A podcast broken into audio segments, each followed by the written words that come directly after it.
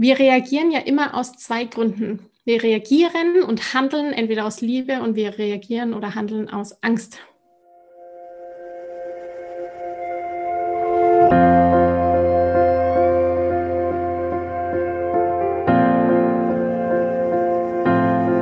Hallo und herzlich willkommen bei Loslassen und gemeinsam wachsen, deinem Podcast rund um bewusste und bedingungslose Elternschaft.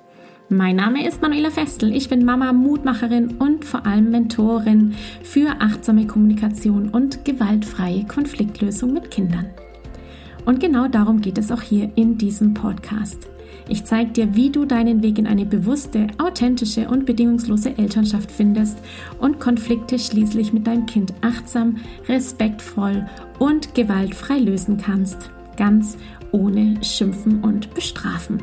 Bist du bereit? Na, dann lass uns loslegen.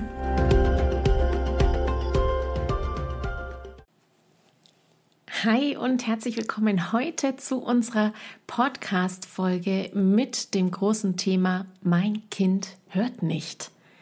Oh, das ist wirklich einer der Sätze, den du mit Sicherheit schon tausendmal gedacht hast und auch von anderen Eltern gehört hast. Warum ist das eigentlich so? Und was meinen wir eigentlich mit mein Kind hört nicht? Welche möglichen Konflikte sind denn da? All das möchte ich dir und werde ich dir in dieser Folge berichten.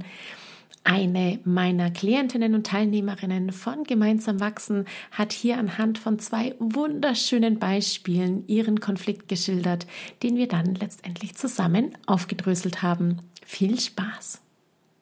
Hallo Manuela, ich habe auch eine Frage im Umgang mit Elias. Ende Juli wird er vier Jahre alt. Momentan ist die Kommunikation schwer mit ihm. Wir erklären ihm immer etwas, was er nicht machen soll und er macht trotzdem weiter. Es gibt einige Beispiele dazu. Heute früh spielte er an unserer Kaffeemaschine, die neu ist. Wir haben ihm erklärt, dass wir alles erstmal aufbauen müssen und selber gucken, wie es funktioniert. Dann darf er mal mithelfen und einen Kaffee machen. Aber er ignoriert es und macht trotzdem weiter. Oder gestern, da waren wir draußen bei den Babykatzen auf dem Hof. Er ist ganz begeistert und verliebt in die Katzen und will sie die ganze Zeit herumtragen. Wir haben auch hier erklärt, warum er sie nicht die ganze Zeit tragen soll, aber er hat es wieder ignoriert. Das macht mich uns oft sehr wütend. Am Ende werde ich dann doch laut und reagiere so, wie ich es eigentlich gar nicht will. Hast du Tipps für mich? Ja, Mareike, habe ich. Also, ähm, es ist so, die Kinder haben nur Positives im Sinn. Sie haben nur Positives im Sinn. Sie machen das, weil sie einen positiven, ein, eine positive Intention haben. Aus keinem anderen Grund. Die Frage ist also, welchen positiven Gedanken hatte Elias, als er, wir fangen mal bei der Kaffeemaschine an, mit der Kaffeemaschine spielte? Vielleicht wollte er erforschen, wie es geht. Vielleicht wollte er mithelfen beim Aufbauen. Vielleicht wollte er einfach nur Zeit haben, jedes einzelne Teil genau unter die Lupe zu nehmen. Vielleicht hat er sich gedacht, was ist denn das für ein komisches Metall und was ist denn das für ein Knopf und überhaupt. Im Prinzip ist das sehr ähnlich zu uns Erwachsenen, wenn wir eine Kaffeemaschine haben, die neu ist und wir ganz begeistert davon sind, wie die funktioniert. Und wir packen es dann gleich aus und wollen unbedingt wissen, wie es klappt und die dann gleich zusammenbauen und den ersten Kaffee genießen. Die Intention ist die gleiche. Im Prinzip haben wir beide, das heißt die Erwachsenen als auch die Kinder, eben da eine positive Absicht und sind neugierig und freuen uns auf das, was da kommt. Jetzt ist für ihn natürlich vier Jahre heißt, er macht gerade wahnsinnig Entwicklungssprünge, nochmal zwischen vier und fünf. Da kommt das Thema der Empathiefähigkeit nochmal zustande und natürlich auch die Tatsache, dass sein Denkvermögen sich verändert. Stichwort ist da die Theory of Mind, also dass im Prinzip meine Annahmen, die ich habe, nicht mit den Annahmen von dir übereinstimmen und dass es da auch durch einen Informations, durch ein Informationsdefizit äh, zu unterschiedlichen Ergebnissen kommen kann. Ähm, ja. Was wäre neu gedacht, wenn er einfach mal da sich erforschen könnte?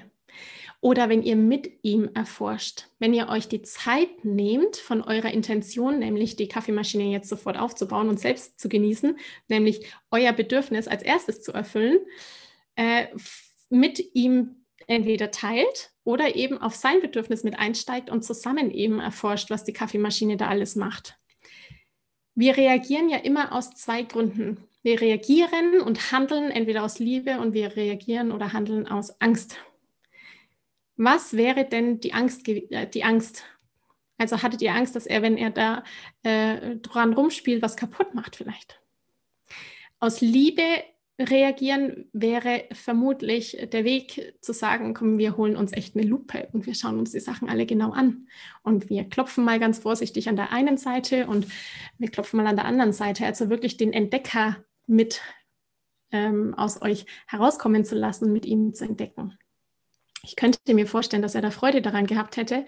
Und nachdem Kinder nicht so lange mit einer Tätigkeit beschäftigt sind, wäre wahrscheinlich auch das Interesse an der Kaffeemaschine möglicherweise wieder schnell vergangen. Bei den Babykatzen auf dem Hof ist es sehr ähnlich, hat aber einen anderen, äh, eine andere Wertigkeit. Denn Babykatzen sind Lebewesen. Und dadurch, dass kleine Kinder eben noch keine Vorstellung haben, dass ein anderer äh, Schmerzen hat, wenn ich ihn hau oder eben, dass der Katze das äh, irgendwie nicht so gut tut, wenn wir sie auf eine bestimmte Art und Weise nehmen, braucht es da viel mehr Verantwortung für dieses andere Lebewesen und natürlich auch äh, mehr äh, Begleitung für das Kind, um das zu lernen. Sagt ihm bitte, was er tun kann.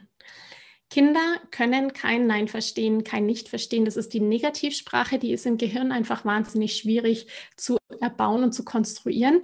Deutlicher und klarer ist es für Kinder immer, wenn sie in einer Ja-Umgebung sind. Das heißt, wenn sie nicht nur mit Ja umgeben sind, sondern tatsächlich auch in einer Ja-Sprache umgeben sind. Also was kann er tun mit den Babykatzen? Zeigt ihm, wie er das Baby, die Babykatze halten kann und zeigt ihm, wann die Babykatze wieder zur Mama zurück möchte und leitet ihn da konkret an.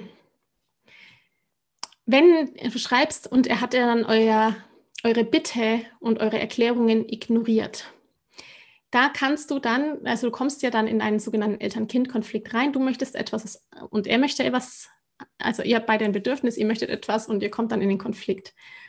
Die Konfliktlösung ist dann immer die, dass du dich äußerst und zwar mit dem, was dir wichtig ist.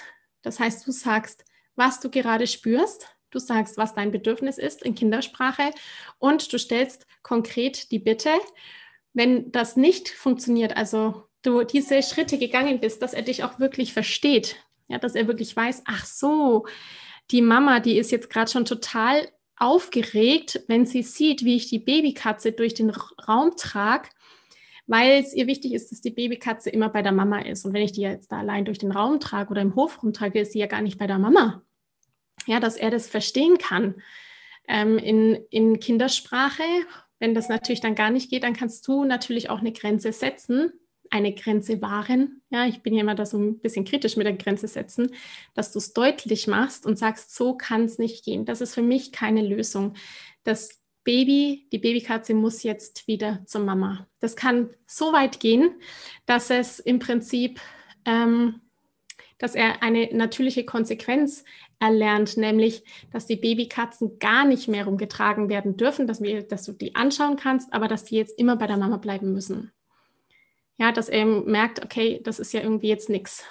Ist keine Bestrafung, sondern ist tatsächlich ein verantwortungsvoller Umgang mit Leben. Ja, ich kann nicht einfach äh, dann Tiere nehmen und sie tragen und äh, durcheinander wursteln und zuschauen als Mama.